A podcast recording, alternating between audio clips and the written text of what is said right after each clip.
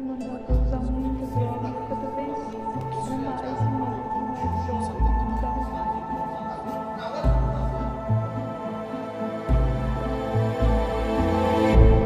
Olá pessoal, eu sou a Pam Mermeliato e esse é o Atlas dos Crimes.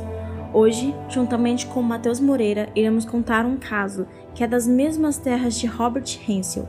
Hoje contaremos e nos aprofundaremos em uma história de um serial killer americano, ladrão de bancos, assaltante, incendiário, sequestrador, estrupador e necrófilo, que apesar dessa longa lista, se torna mais ainda perigoso por um fator externo: sua organização. Prontos? Então coloque seus fones de ouvido e preparem-se. Hoje iremos ouvir a história de Israel Kiss, o maior fã de True Crime.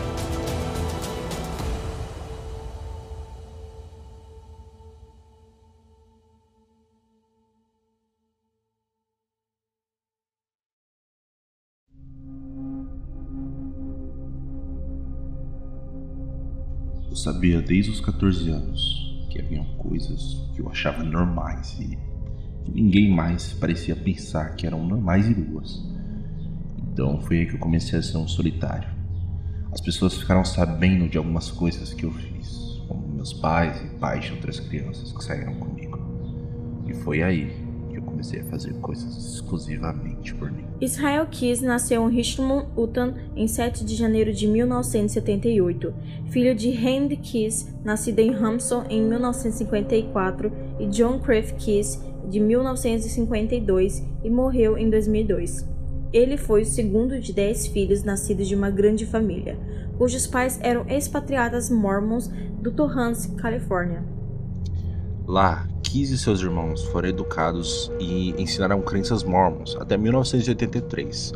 Depois de deixar a fé mormon, o pai de Kiss mudou a família para um terreno remoto ao norte de Colville, em Washington, no condado de Stevens, quando Israel tinha apenas 5 anos.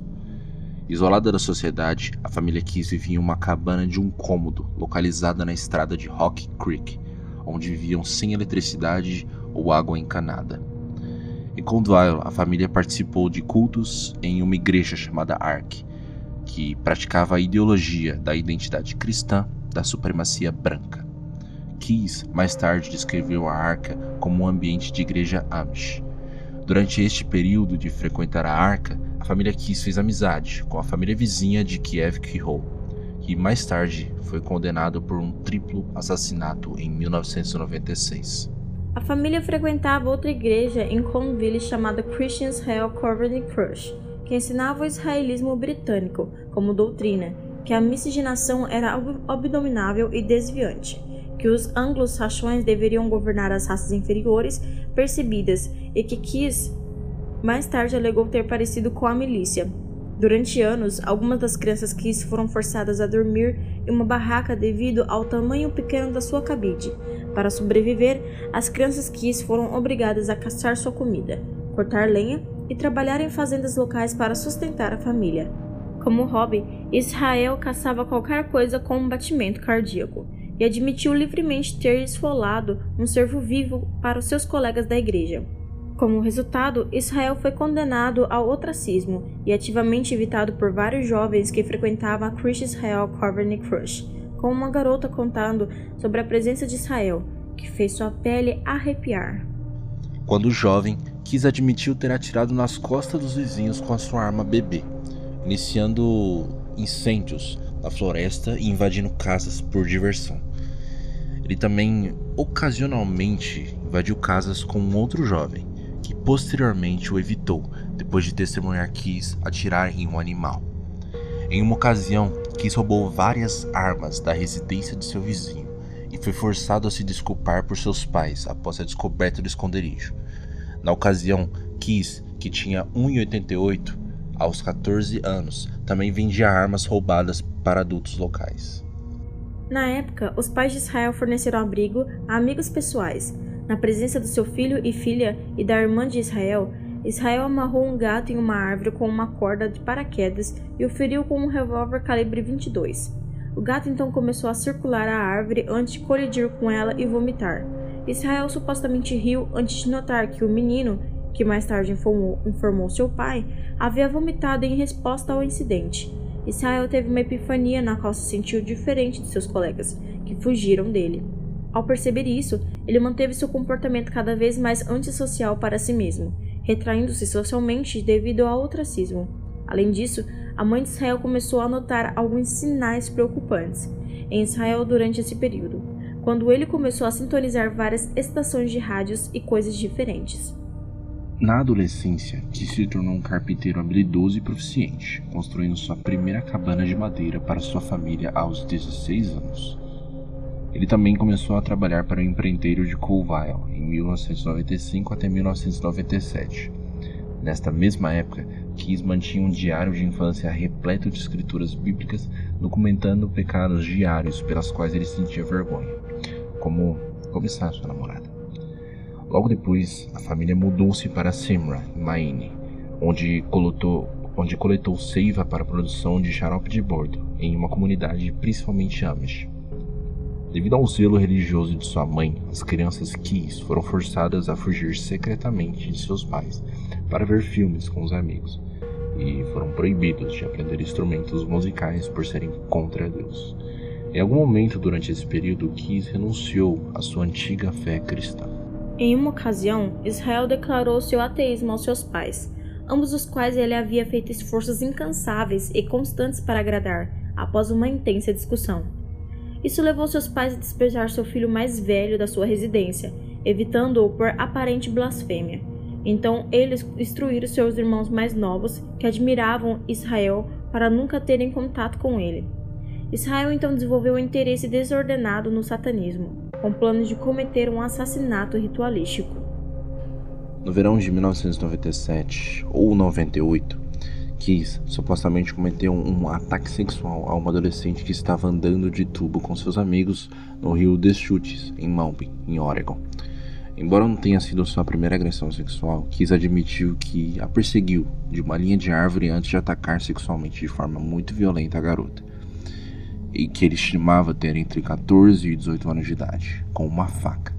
Originalmente planejando assassiná-la como, como, parte de um ritual satânico, Kisa deixou ir no tubo do rio de onde ele a sequestrou. Em 9 de julho de 1998, Israel prontamente se mudou e logo se alistou no exército dos Estados Unidos, no estado da Nova Jersey, onde serviu como especialista na Alpha Company, 1 Batalhão, 5 Regimento da Infantaria. Ele passou um rigoroso curso preliminar de um mês para treinamento da Rangers do Exército dos Estados Unidos. Ele estava estacionado em Fort Leves, Fort Holt, e passou muito tempo no exterior enquanto estava estacionado no Sinai, Egito. Aqui, Israel fez amizade com vários soldados, informando a um deles que ele gostaria de matá-lo após irritar Kiss. Enquanto em Fort Lewis, ele serviu em uma equipe de morteiros no 1 Batalhão, na 5 Infantaria e na 25ª Divisão de Infantaria. Ex-amigos do exército de Kiev notaram seu comportamento quieto e o hábito de guardar para si mesmo. Nos fins de semana ele bebia muito, consumindo garrafas inteiras de sua bebida favorita, o Bourbon Wild Turkey. Keys também era fã da dupla de hip hop Insane Clown Posse e exibia pôsteres do ato musical no quartel. Em fevereiro de 2001, Israel foi preso por dirigir embriagado no condado de Thurston. De acordo com um acordo de confissão, ele foi multado em 350 dólares. Israel foi premiado com uma medalha de realização do Exército por seu serviço meritórico como artilheiro e artilheiro assistente de dezembro de 1998 a julho de 2001. Kiss foi então dispensado com honra e mudou-se para New Bay, Washington. Kiss viveu numa comunidade, Malacca Reservation de Nea Bay, na Península Olímpica.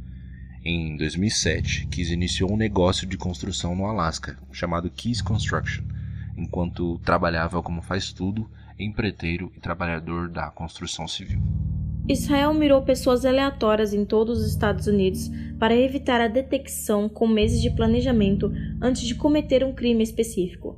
Ele foi especificamente para acampamentos e locais isolados. Ele alegou usar armas apenas quando precisava e preferiu o estrangulamento. Isso se devia ao prazer que ele sentia ao ver as vítimas perderem a consciência na luta.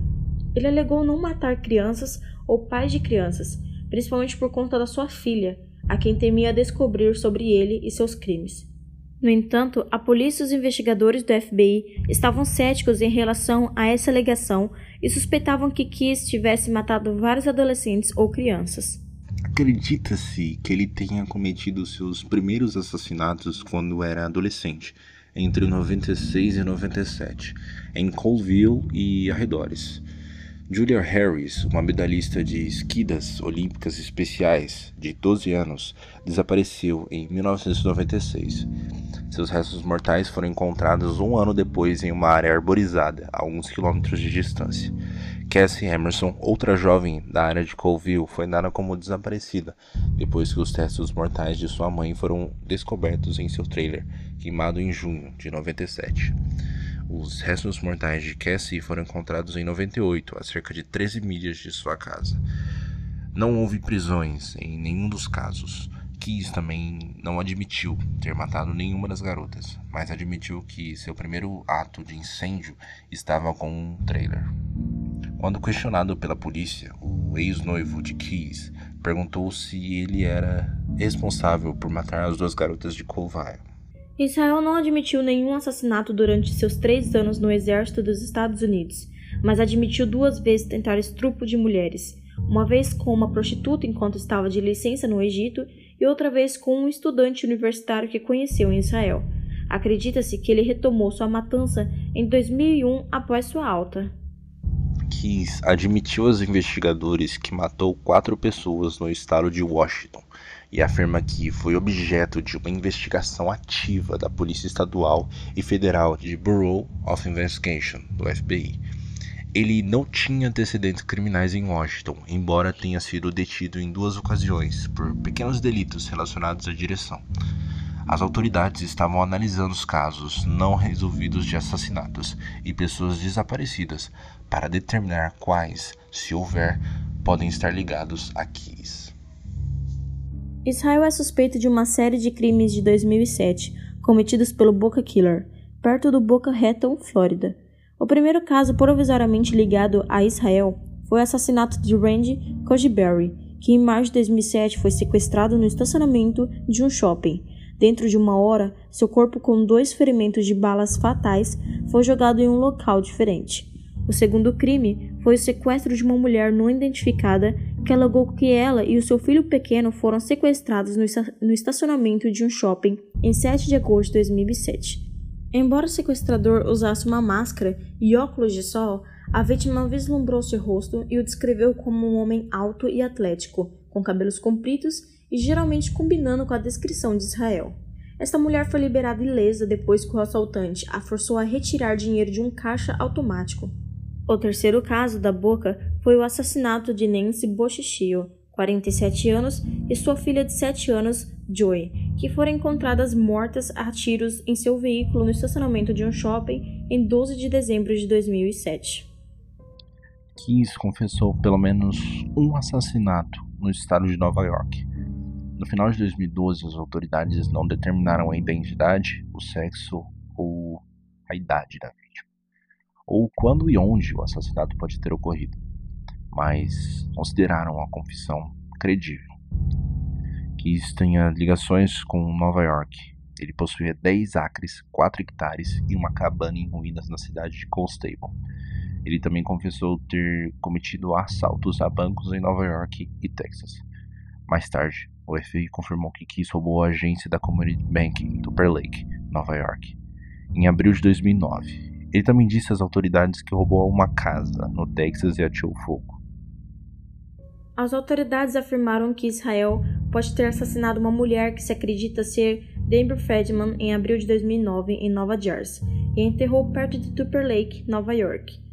Ele também admitiu ter assassinado Bill e Lorraine Curran de Exxon, Vermont.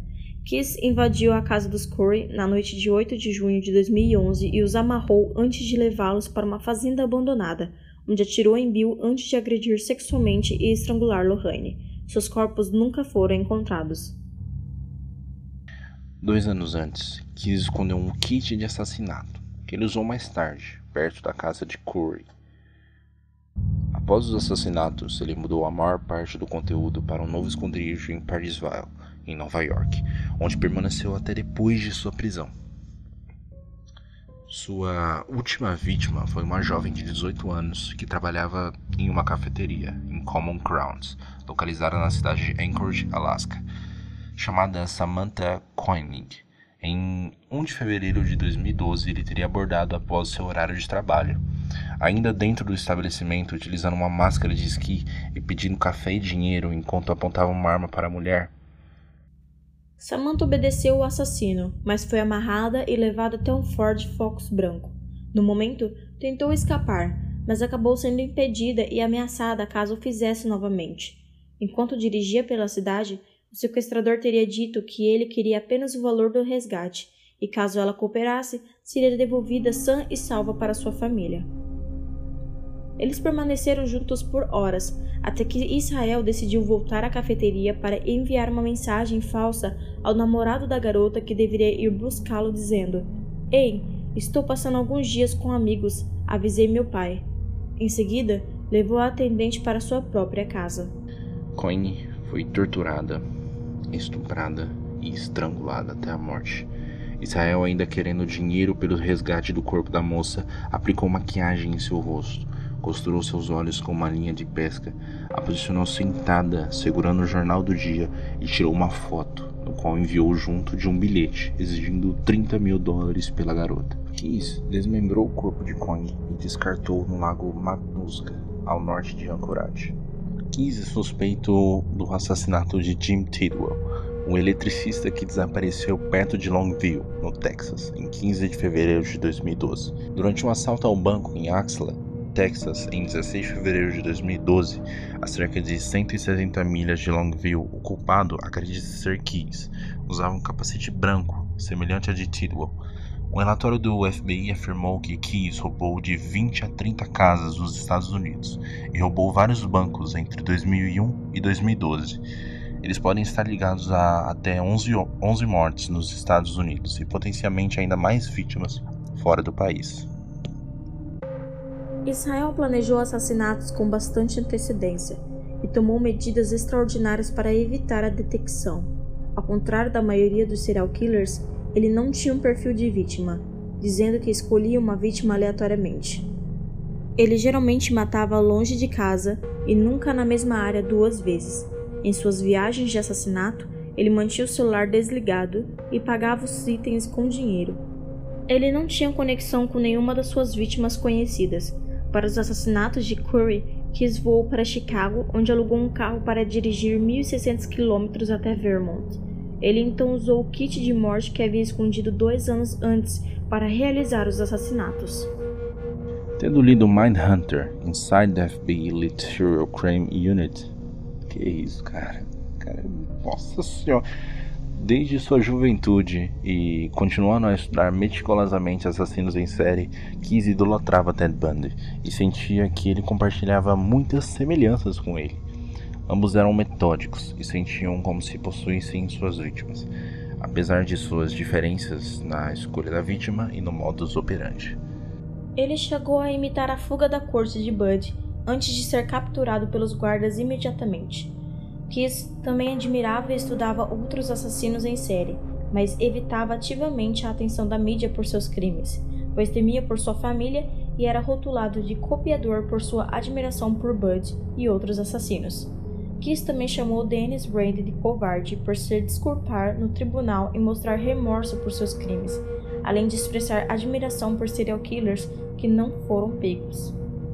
Quando perguntado em uma entrevista sobre Robert Hansel, Kiss respondeu com muito entusiasmo, afirmando: Sim, eu sei tudo sobre ele. Antes de continuar, eu provavelmente conheço todos os serial killers sobre as quais já se escreveu. É uma espécie de hobby meu. Quando os agentes do FBI o informaram sobre o tiroteio no Teatro Aurora, Kiss também expressou um leve interesse no autor do assassino em massa, James Holmes. Após o assassinato de Quang, Kiss exigiu dinheiro do resgate e a polícia conseguiu rastrear saques da conta enquanto ele se movia pelo sudoeste dos Estados Unidos. Durante esse período, a polícia se recusou a divulgar o vídeo da vigilância do sequestro de Quang. Keys foi preso pelo cabo da patrulha rodoviária do Texas de Brian Harry e pelo ranger de Texas Steve Haybarn no estacionamento de Cotton Patch Cafe em Luckin, Texas, na manhã do dia 13 de março de 2012.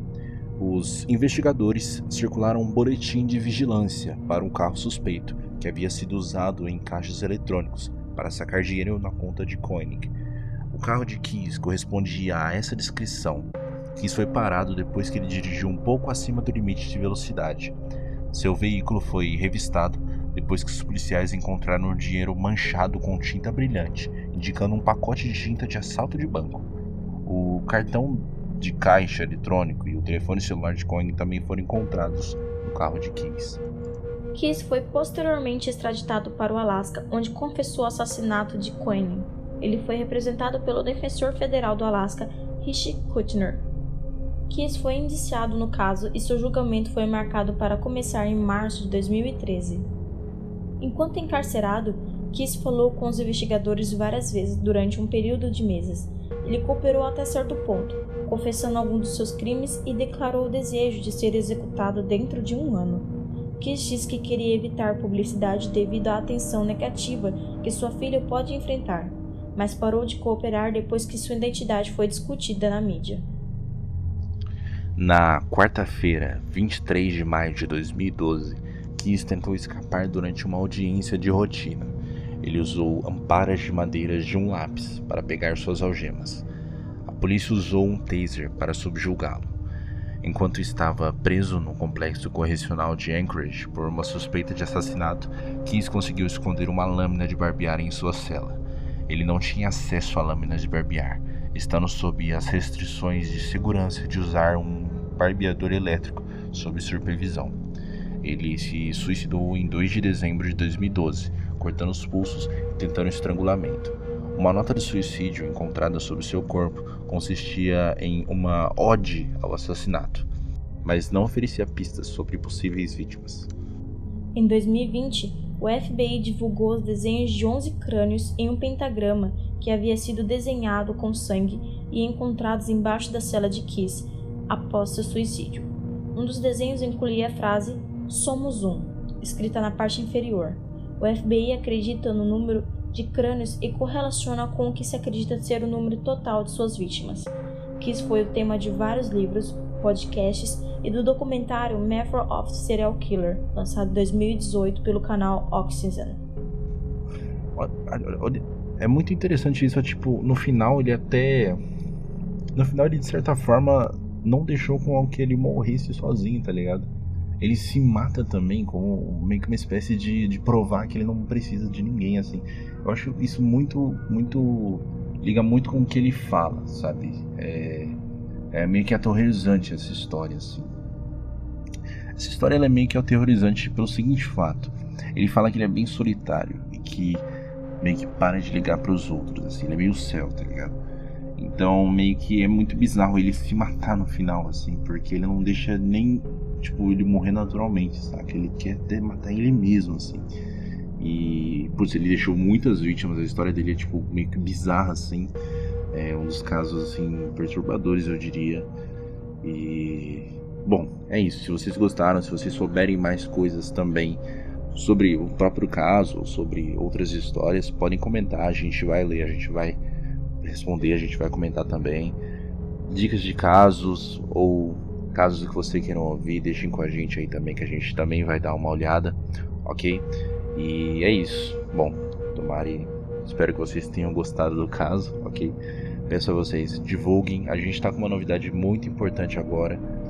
Que tá chegando logo assim. A gente tá dando uma informa tá dando poucas informações sobre, mas a gente vai falar. É. Putz, novidade muito legal, assim. E, bom, compartilhem também. Compartilhem o perfil, tanto o perfil no Facebook, quanto no próprio Instagram, quanto aqui do Spotify mesmo.